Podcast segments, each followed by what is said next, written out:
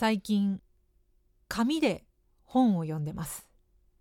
何の本を読んでるかっていうのはちょっとその本がですね上中下と結構長い本なので読み切れるかどうか分かんないから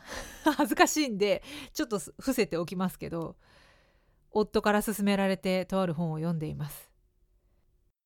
久しぶりに活字を紙で読んでみてやっぱデジタルよりいいなっていうのをすごい感じていますなんかね想像がかきたてられる気がするデジタルより。というのも目がさデジタルだと疲れちゃうのね画面もちっちゃいし字もなんなら少しちっちゃいような気がするし要は光ってるものをずっと見てるわけじゃん。でその、まあ、それが体にねどんな影響を及ぼすのかは知らないけどなんとかライトみたいなのがずっと目に当たってるわけじゃないですか。それでなのかわかんないけどデジタルで本を読む時って文字をねじっくり味わえない味わえてない気がするんですよ。さらさらっと読むにはいいんだけどその字の形というか並び言葉の並びとかそういうのをじっくり味わっていない気がしていて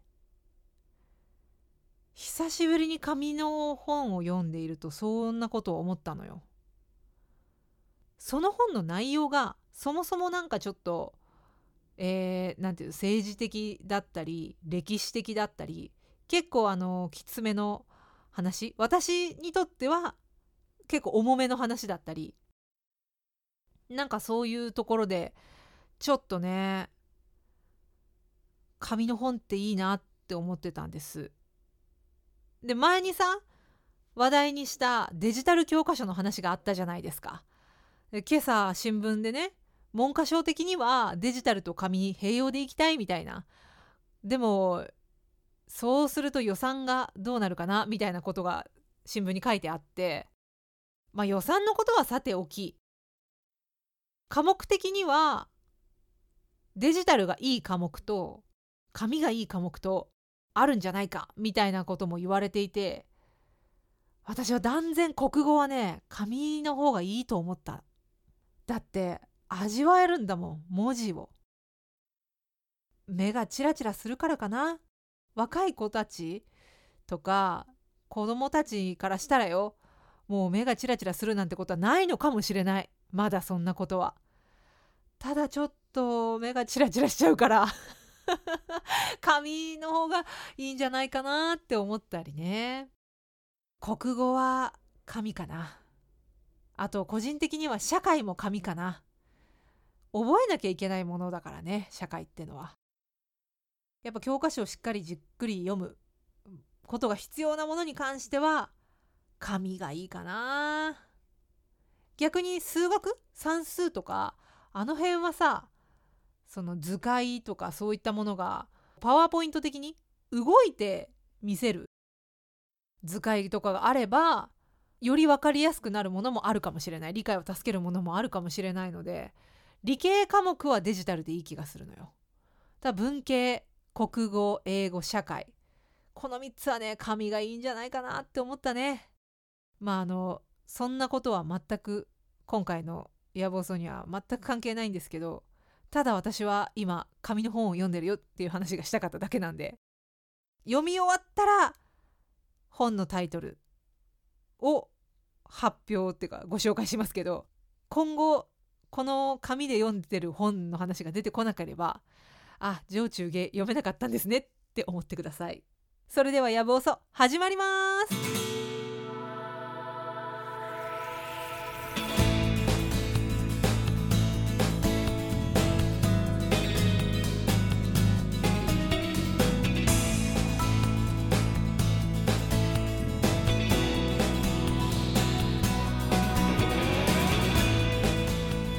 夜分遅くに失礼します。コンタクトだとすぐドライアイ中満幸子です。5月28日金曜日いかがお過ごしでしょうか？金曜日ですね。今週1週間お疲れ様でした。そして配信また遅れてごめんなさい。1週間ぐらいね書こう書こうと机に向かっていた原稿が全然終わらなくて 書けなくってそれでちょっと配信に至らなかったと収録すらできなかったということで今日になってしまいました。最近言い訳ばっかりでよくないな。ほんとよくない。その割に紙で本を読み始めたり相変わらずスマホでゲームしたり あの漫画も読んでますし、えー、非常に遊んでばっかりいるように見えて大変なんかこう心苦しいというかツイッターにも書きましたが見捨てないでいただければ嬉しい。見捨てないでください。遊んでばっかりいるわけじゃないんだ。一応一応仕事してはいるんですが。まあそんなこんなで今日になってしまいましたけれども今夜もよろしくお願いします。さああのー、冒頭ねデジタルとアナログの話ですけどやっぱねスマホばっかり見てるからね。でコンタクトだとすぐドライアイな私からするとコンタクトでスマホをするっていうのも本当辛いことです。すぐ目がカピカピってなっていたってなるんですよね。で涙が出ちゃう。だって女の子だもんっていう。もう涙が出ちゃうって言ったらそれ続けないといけないみたいになってるんですけど。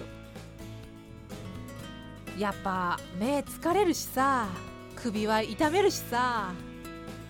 なんか物語に集中できてない気がしてねデジタルだと。今週だから私首もねやっちゃったんですよ。ぎっくり首ってやつ。先週？先週からかな？そう先週の水曜日ぐらいがピークだったと思うんですけどね。もう首が痛いで動かせないでもう回せないで立ち上がれないからね。人間って立ち上がる時首にすごい力かかってるんですよ。首が痛い時立ち上がれなくて。水曜日は一日ね寝てましたよ。寝て過ごしてた。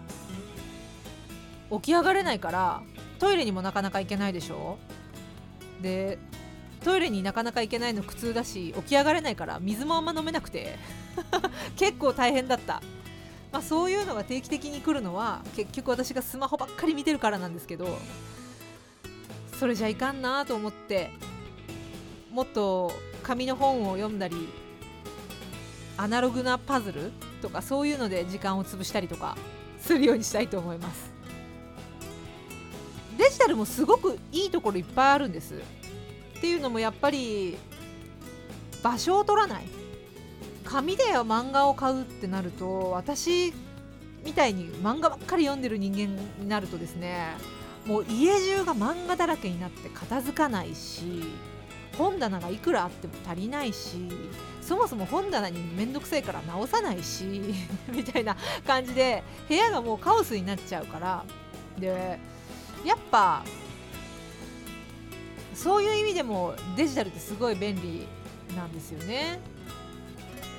ただ久々に漫画の紙紙の漫画も読みたくなっちゃったな久々に「週刊少年ジャンプ」みたいなのがねあのザラッザラのさ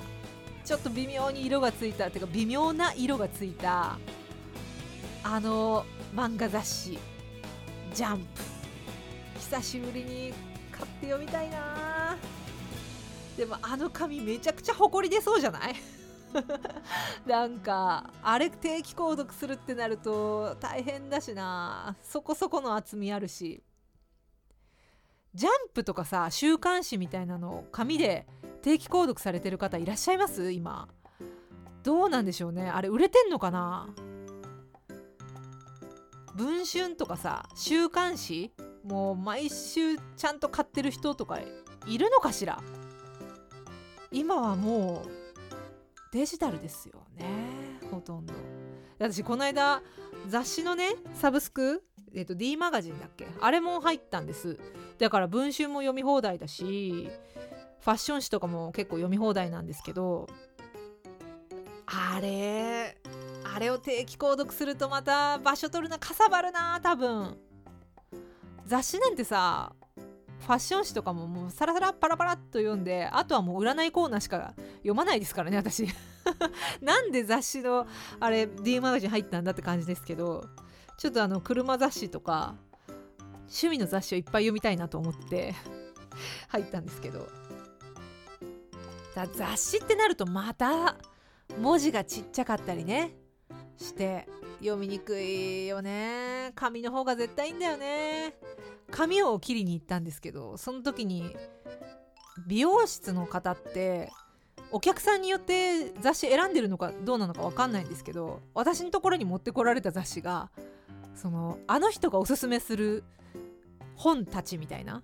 活字小説とかそういったドキュメンタリーとかそういった本を紹介する特集の雑誌だったんですね。なんで私のところにこれ持ってきたんだろうって思ったんですけど、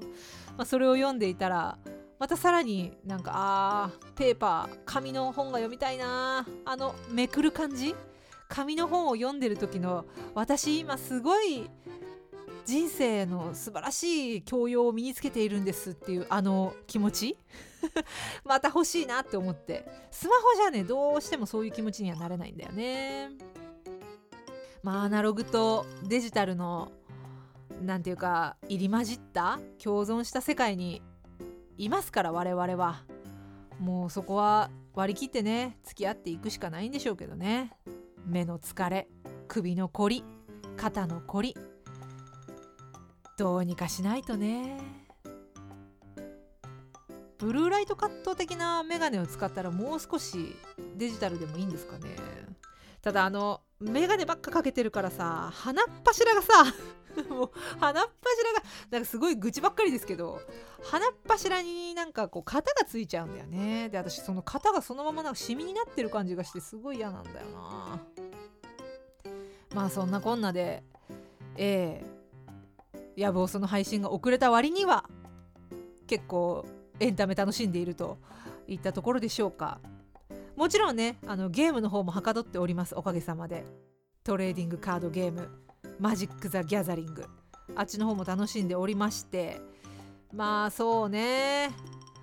弱いカードしかないんですけどでもだいぶ勝てるようにはなってきたかなと。こんな私ですが見捨てず今夜もお休みのその時までお付き合いどうぞよろしくお願いします。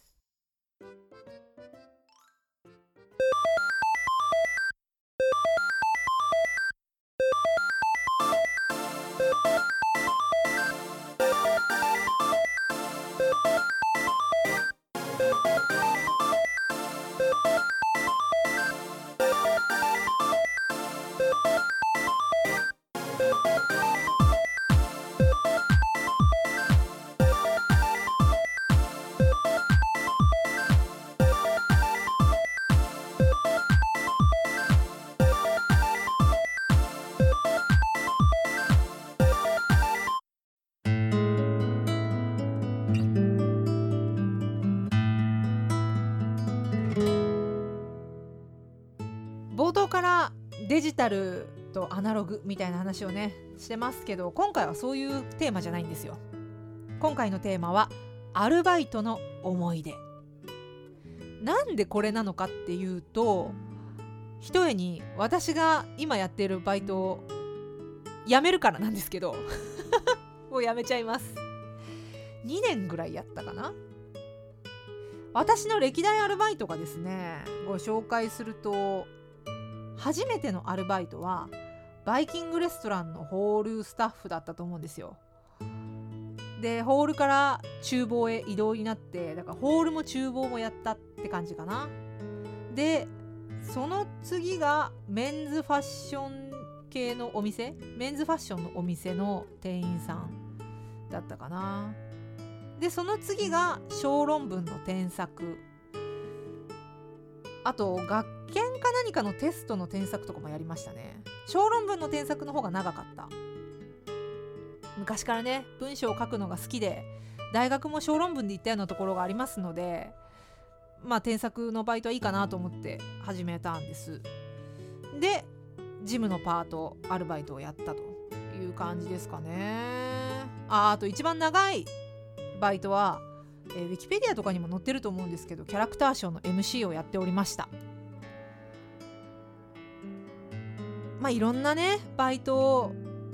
経験してきて思い出もねたくさんあるんですけど一番最初のアルバイトがバイキングレストランのホールから厨房。これがね確かね2ヶ月か3ヶ月ぐらいん？半年もやってないと思うんだよね。2ヶ月か3ヶ月くらいかな。夏休みの間でがっぽり稼いだ記憶があるんですけどやりました。なんだろうね。性格が合わないのか上司から嫌われるタイプなんですね私。でそのバイキングレストランのスタッフやってる時は上司がですね若くて可愛い子が好きな人で、まあ、当時私もまだ大学生？大学1年とか2年とかだからまだ1920ぐらいで若くて可愛い子だったはずなんですけどね。わかんないけど可愛いかどうかはさておき若い子ではあったはずなんですけどその上司は高校生のアルバイトの女の子に入れ込んでまして何人かいた中のその一人に入れ込んでましてでめちゃくちゃ可愛がっていてでその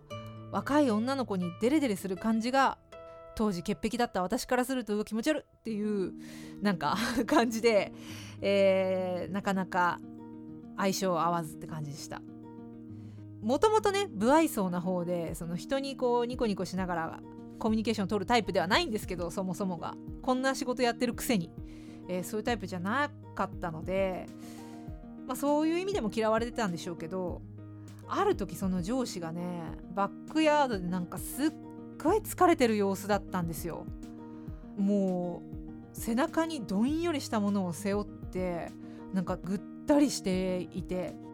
で「お疲れ様です」って私がバックヤード入っていったらその上司が何を思ったのかもうちょっと聞いてよみたいな感じで誰々さんがどこどこでこういう問題を起こしてあっちでは誰々さんがこんなこと言うしっていう愚痴をなんかねポロポロっとこぼしたんです。で私は私も休憩なんだけどなって思いながら、えー、なんか「はあそうなんですかへえへえ」って聞いてでまあまりにもちょっと疲れてる様子だったんでかわいそうだなと思ってなんとかさんも大変ですねって言ったんですそしたらその上司の方が「君だけだよそういう風に言ってくれるのは」って言ってなんか少しだけねなんだろう背筋が伸びたというかちょっとだけ元気になったんですその上司が。でまたさっきのどんよりしてる時よりは少し顔色良くなってまたホールに戻って仕事を始めたのでそうか。寄り添うって大事なことなんだなと思って。その時からね疲れてる人にはうん寄り添いたいなっていうふうに思うようになったのかな。それがきっかけだったのかどうかは分かりませんけど。でもやっぱどんよりしてる人に大変だねとか疲れてるんじゃない？とかそういうことを言ってそっとそばに座ってやりたくなったというか。そういうことがありました。嫌いな上司だけど人生には影響を与えてるのかなって感じですかね。でそのアルバイトはバイキングレストランでまあいろんな食べ物が置いてあってでホールスタッフも足りないんだけど厨房のスタッフがなかなか難しいと。すぐ辞めちゃって足りないっていうことでちょっとチューマンさん厨房に行ってくれと言われまして、えー、後半は厨房スタッフをやっていたんです。でその時に、まあ、直属じゃないけどすぐ私についてくれた上司の方がスーパーバイザーっていうあの偉い方で肩を落としていた上司よりは偉い方でその人がね寿司の握り方とかバイキングレストランなんでねお寿司とかも出してたんですけどあとみんなが知りたがっているであろう原価のことですね。原価はどれぐらいなんだっていうこととか。あと品数が多いバイキングレストランにありがちななんかよくわからないデザート。何なんだこの味。このデザート一体何のゼリーなんだろうみたいな。あのデザートたちの作り方とか。なんかそういうのをいろいろ教えてくれまして。なんかホールスタッフもねすごい楽しかったんですけど断然厨房の方が勉強になったし楽しかったなっていう思い出かな。まああのバイトってさいろんなバイトをやってきましたけどどこかを経験する何かのバイトをするたびに私はその仕事が向いてないなって思って生きてきたので、えー、ホールスタッフに関してはね、えっとビールを出す時に泡を乗せ忘れてそのビールの液体だけ出してで泡なんていらないだろうって私思ってたから その液体だけ出してお客さんのところに持って行ってその嫌な上司から「ちょっとチーマさん来てくれる?」って言って呼び出されて裏でしこたま怒られるっていう泡をちゃんと入れなきゃダメでしょうがっていうね。なんかしこたま怒られるっていう事件があった時にあ私向いてねえなって思ったしあの厨房に入ってからはですねあでも厨房はね割と向いてる仕事だったかもしれない。スーパーバイザーがねまたねいい人でいい人っていうかすごいいい上司で寿司を担当してたんですけど私はなんかお米が炊けるタイミングと酢飯を作るタイミングとネタを切るタイミングとっていうのを私自分なりに考えて組み合わせて組み立てて仕事をしたんですね。あ今米炊いてるから今のうちにこれをやっておいてで炊けたところで酢飯にしてで酢飯をにしている間冷ましたり酢飯にしている間にこれをやればいいからとかってそのための準備を今のうちにやってとかって結構あの組み立ててやっていたらすっごい褒めてくれてそんなこと考えながらねアルバイトでちゃんとやってくれる人なかなかいないよって言ってもらえて、まあ、当時初めてのアルバイトですからそういうふうに褒めてもらえたらすごく嬉しくって頑張れた。記憶があります。まあ、結局ね結局あの仕事がきついっていう確か軟弱な理由でそのレストランもすぐ辞めたんですけど まあでも今思えば疲れてる人には寄り添いたいっていう気持ち今の私の気持ちであったりとかバイキングレストランで元を取るのは絶対に不可能であるっていう知識であるとか そういうのを教えてくれたのは、えー、最初のこのアルバイトだったなといいアルバイトをしたなって思います。というわけで、まあ、私のアルバイトの思い出でした。ちょいと挟んでチャプター2です。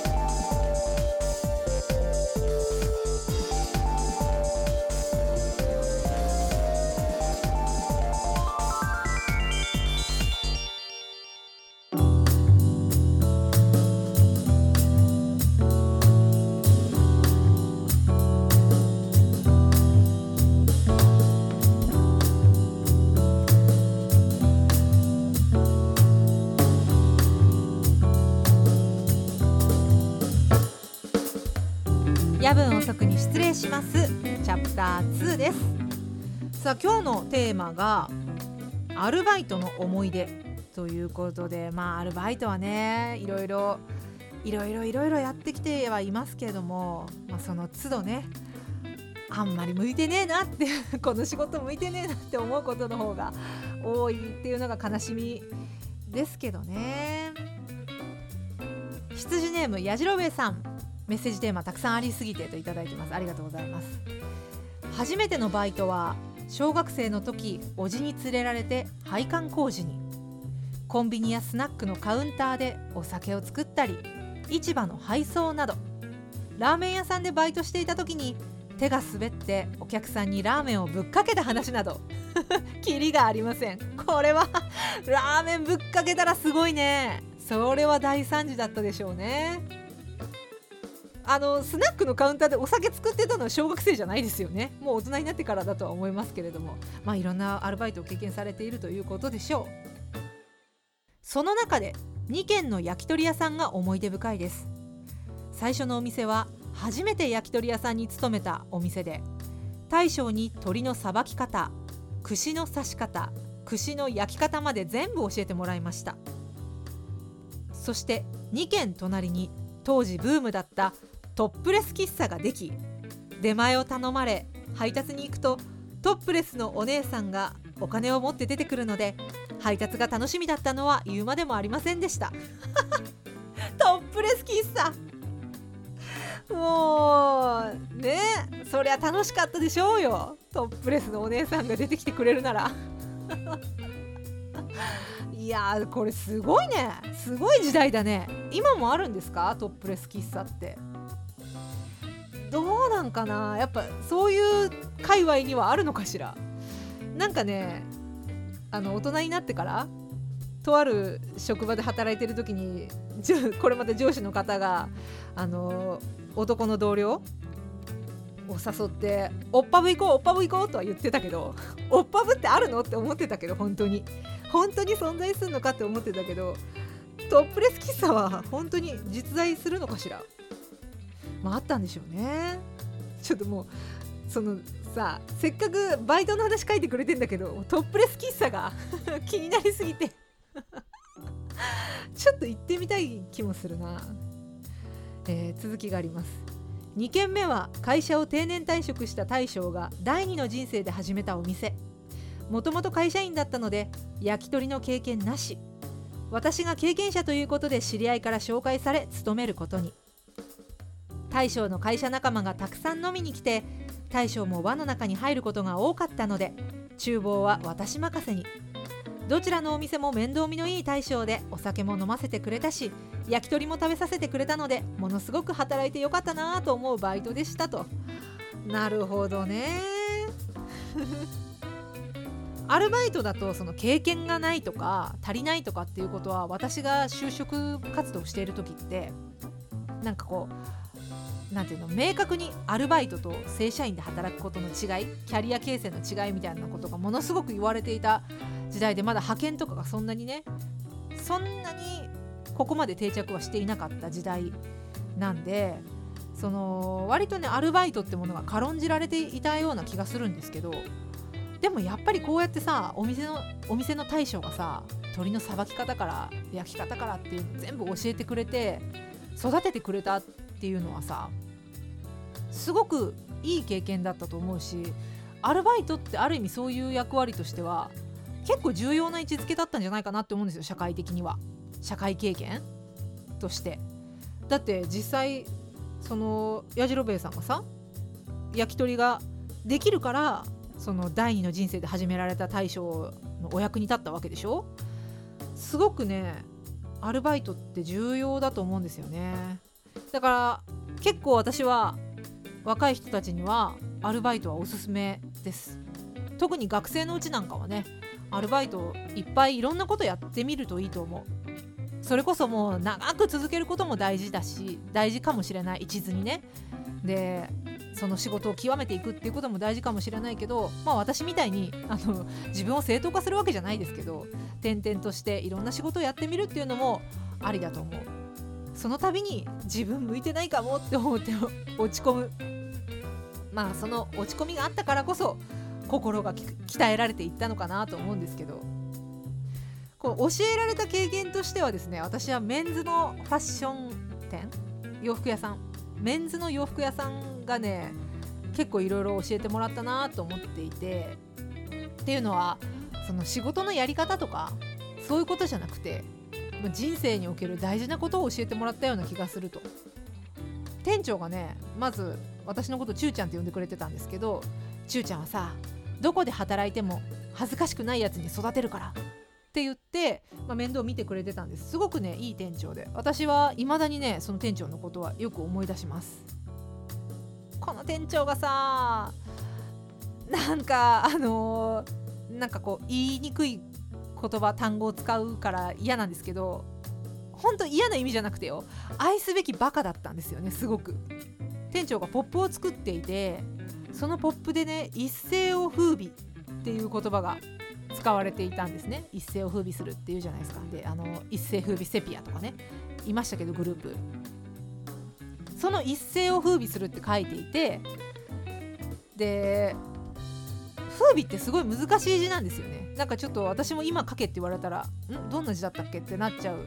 一世を風靡する。風靡っていう字なんですけどそのね風靡はね書けてるの。風靡は書けてるのに一世の方が一生人生の一生になっててあの一世代を風靡するっていう書き方だから世界の背なのね背は。それをね生きるっていう感じで書いてたんです。一生を風靡するって書いてあって。でなんで風靡は書けるのに一斉が書けないんだってちょっと考えちゃったのね私は。でよくよく店長と話をしてみると風靡は店長の好きなラーメン屋さんの名前だったんです。もう全然違うところで発覚してそれが。なんか何気に話してる時にあそこ風味のラーメン食べ行ってさって言っててあ店長風味のラーメンが好きだから風味かけたんだって。なんかそういうちょっと間抜けな愛おしさがある人でそれとかあのー、毎日のね1日のお小遣いが500円なんだと。で500円でお昼ご飯を食べないといけない。けど自分はタバコを吸いたい。だからお弁当をなんか300円ぐらいのちっちゃいミニ弁当みたいなのにしてコーヒー1缶で1日を過ごしてそれで余ったお小遣いをコツコツコツコツ貯めて月に1回タバコを買うと。その買ったタバコを吸う時が一番幸せな時間なんだって言いながら休憩中にタバコをスパーって吸っているのを見て 愛おしい人だなって思ったんだよね。すごいなんかそういうその大人の男の愛おしさみたいなのを教えてくれた。なんか可愛かったなって思います。いい店長だった。でその店長が教えてくれた役に立つ教えはニコニコしてたら売れるってことですね。物を売る時に。もう本当に不愛想で愛想もクソもない私。で仏頂面でいらっしゃいませってやってたんです。で接客もねまあ大学生の時はもうめんどくさいな仕事嫌だなって思いながら働いてたからなんかブスッとしてたんでしょうね。店長がタッタッタって走ってきて。叱りつけるでも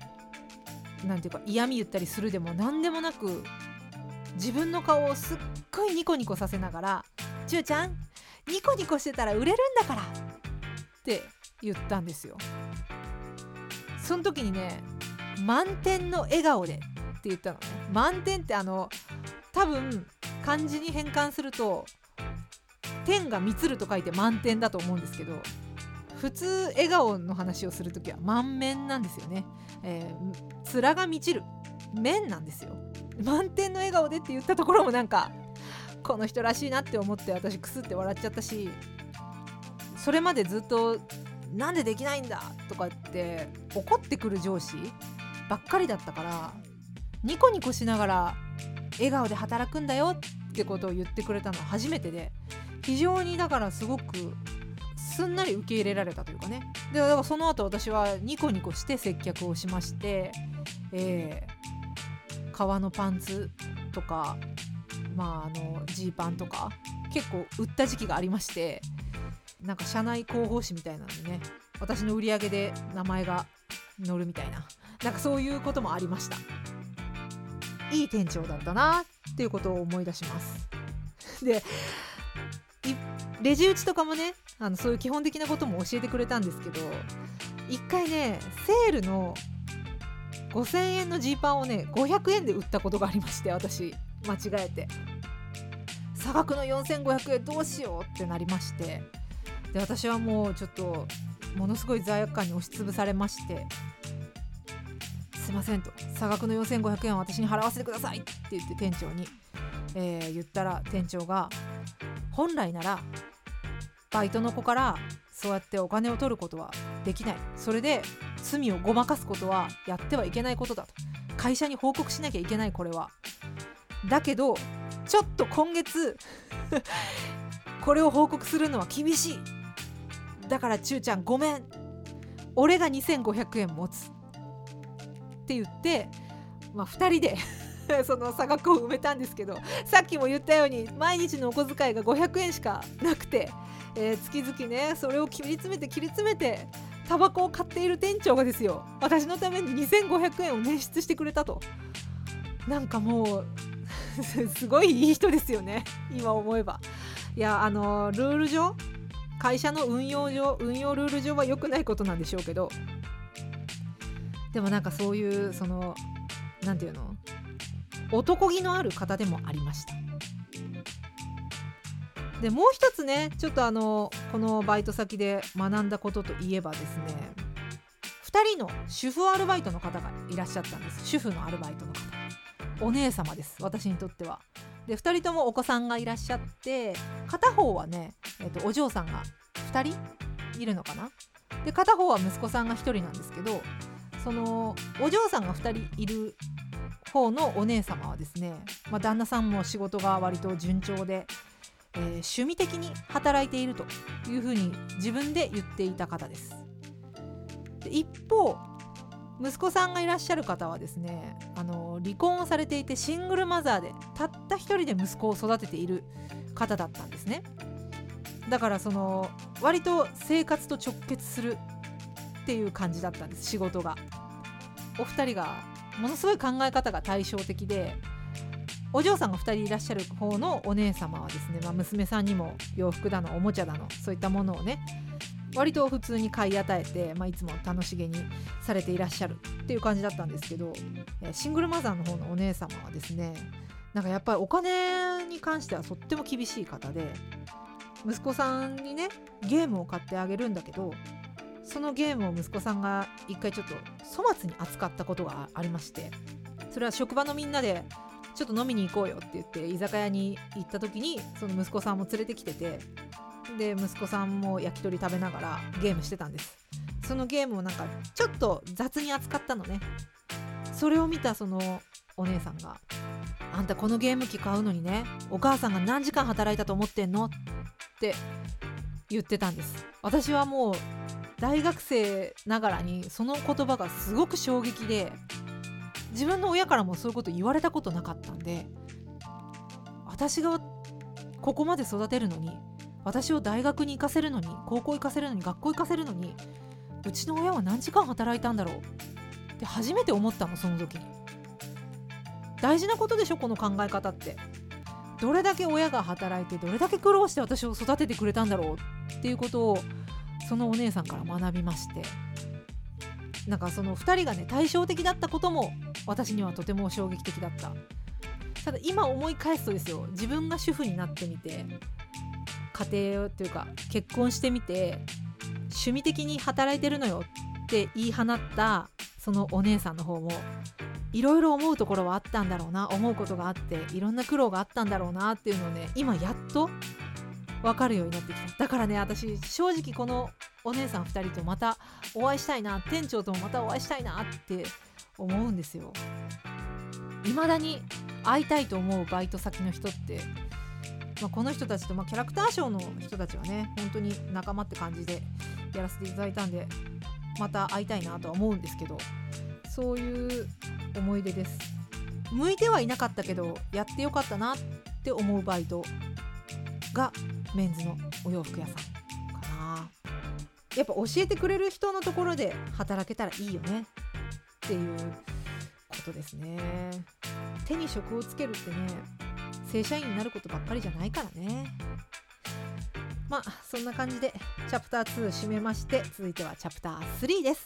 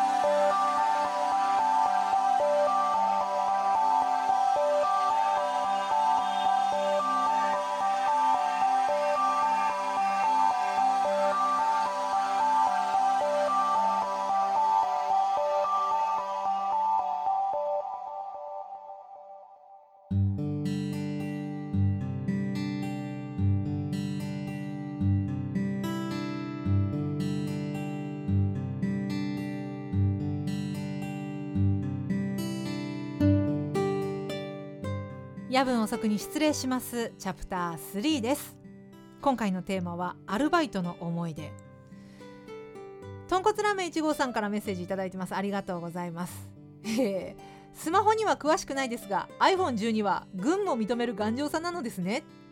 といただいてますけど、え、違う違う。iPhone12 が強いんじゃなくて iPhone12 のケースがね。ケースが私が買ったシュピゲンのこのケースが米軍基準を満たしているという触れ込みで売ってるやつだよっていう話です。だからこれ iPhone12 はねピンヒールを履いて iPhone12 を踏みつけながら恋ダンスを踊ってみてくださいと頂いてますが無理よ。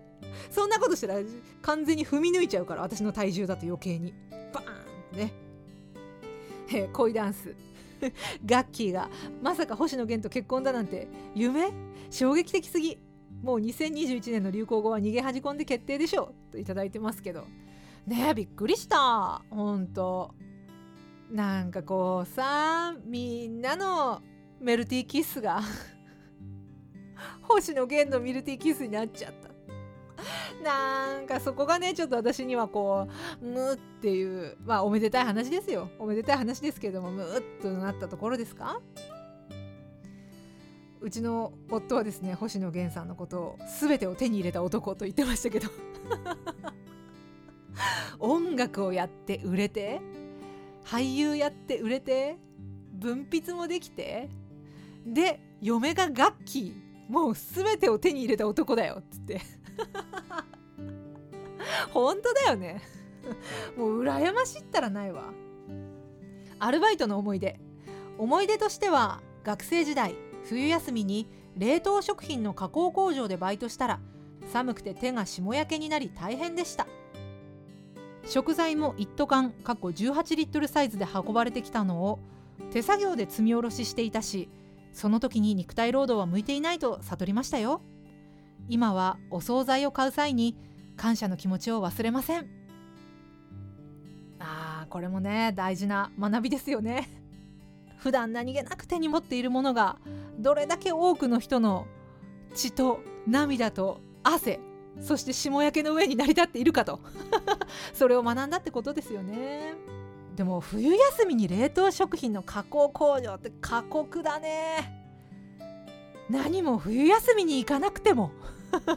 夏休みでよかったんじゃない？これ。寒かったでしょう。私工場のアルバイトそういえばしたな一回。派遣っていうんですか？何回か派遣で工場にそういえば行ったことありました。だ私のはねこういうあの大変なその肉体労働っていう感じではなかったんですけど段ボールの組み立て？みたいなのをやった。なんかこう潰れた段ボールみたいなのがこう流れ作業で出てきてそれをひたすら組み立てて流していくみたいな作業を確かやったと思う。それとかあと部品？ネジみたいな部品が袋に入ってるんだけどそれの重さを測って過不足ないかを検査するみたいな。なんかそういうのをやりました工場で。であの段ボールのやつはね初めてだったからさどんな感じで仕事すればいいんだろうって思ってたんだけどあれもね結構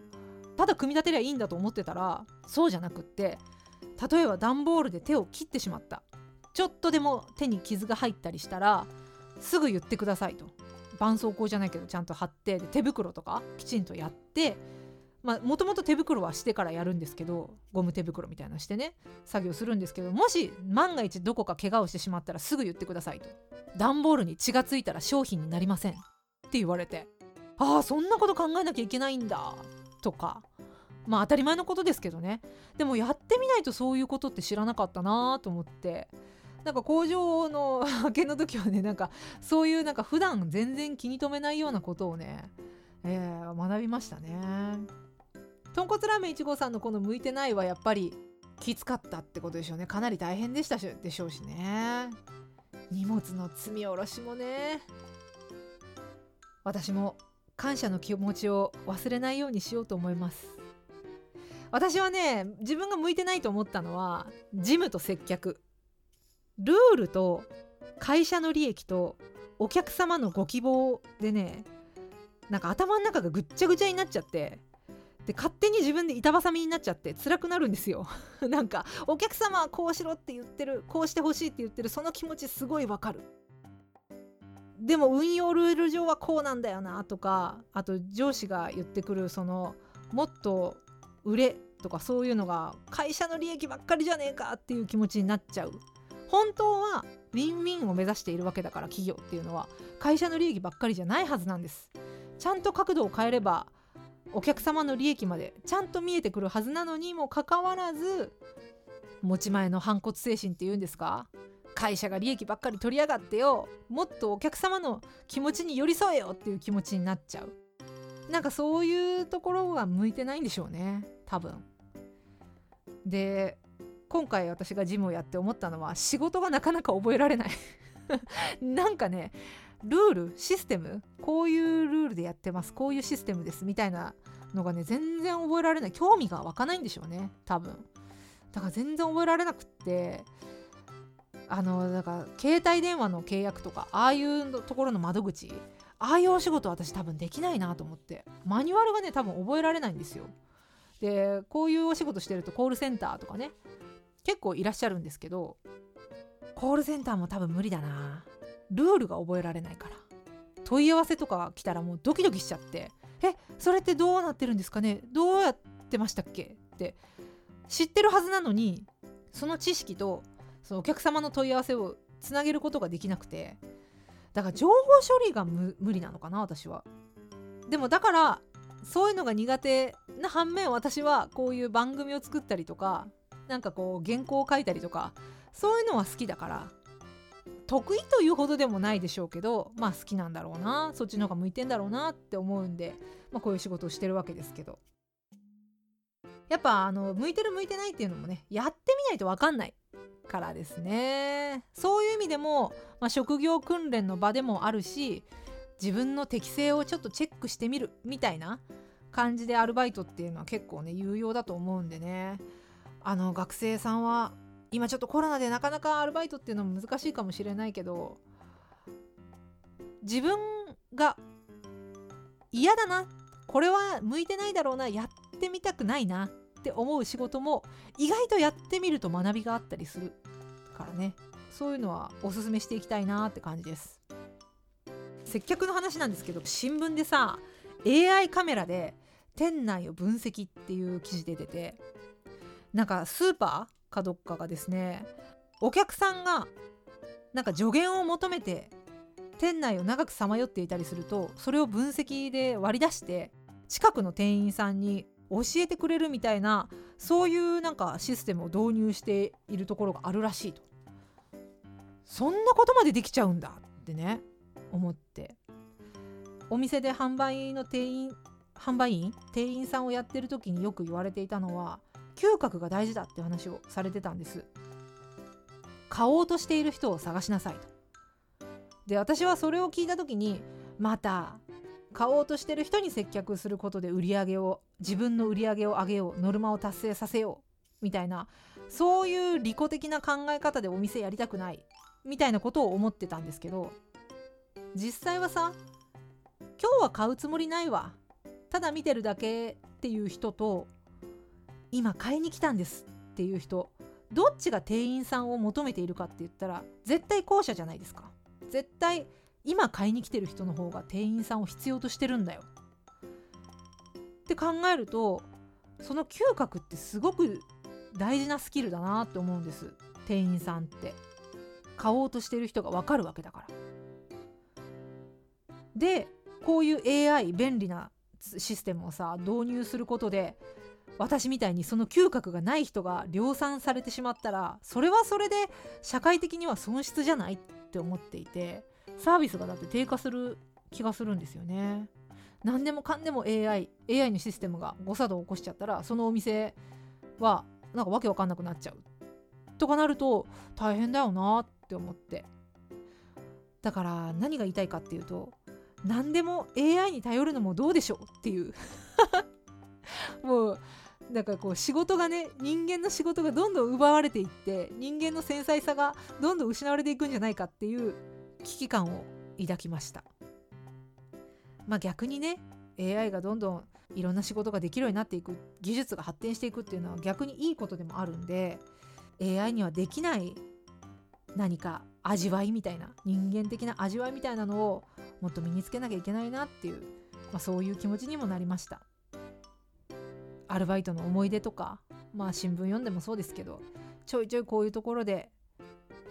ちょっと緊張感を持って働かないといけないなと。最近私なんかたるんでるなって自分で思うんで、えー、そこ反省してまた一から頑張っていきます。というわけでやじろべえさんもとんこつラーメンいちごさんメッセージありがとうございました。ではちょいと挟みましてエンディングです。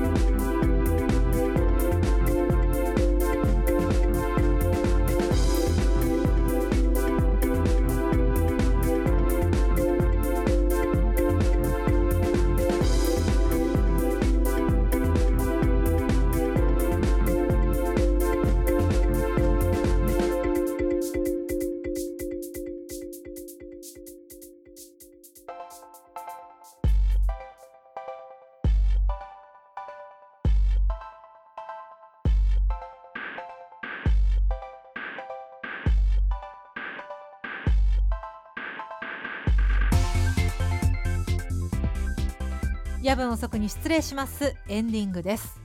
まあ、今回はちょっと思い出話私の個人的な思い出話を聞いていただきましてありがとうございました。そしてやじろべえさんとねとんこつラーメン1号さんもアルバイトの思い出メッセージありがとうございました。まあ私の中で今日一番も心に残ったのはトップレス喫茶ですけど。トップレス喫茶ってさ丸出しなの？本当に全部丸出しなの？それともなんていうか下着だけはつけてるの？どうなんでしょうね。ちょっと、えー、未知の世界ですけれども。メッセージありがとうございました。さあ次回夜分遅くに失礼します、えー、6月4日金曜日配信予定です。メッセージテーマは6月1日火曜日に夜分遅公式ツイッターで発表します。もちろんテーマとは関係ないメールもじゃんじゃん送ってください。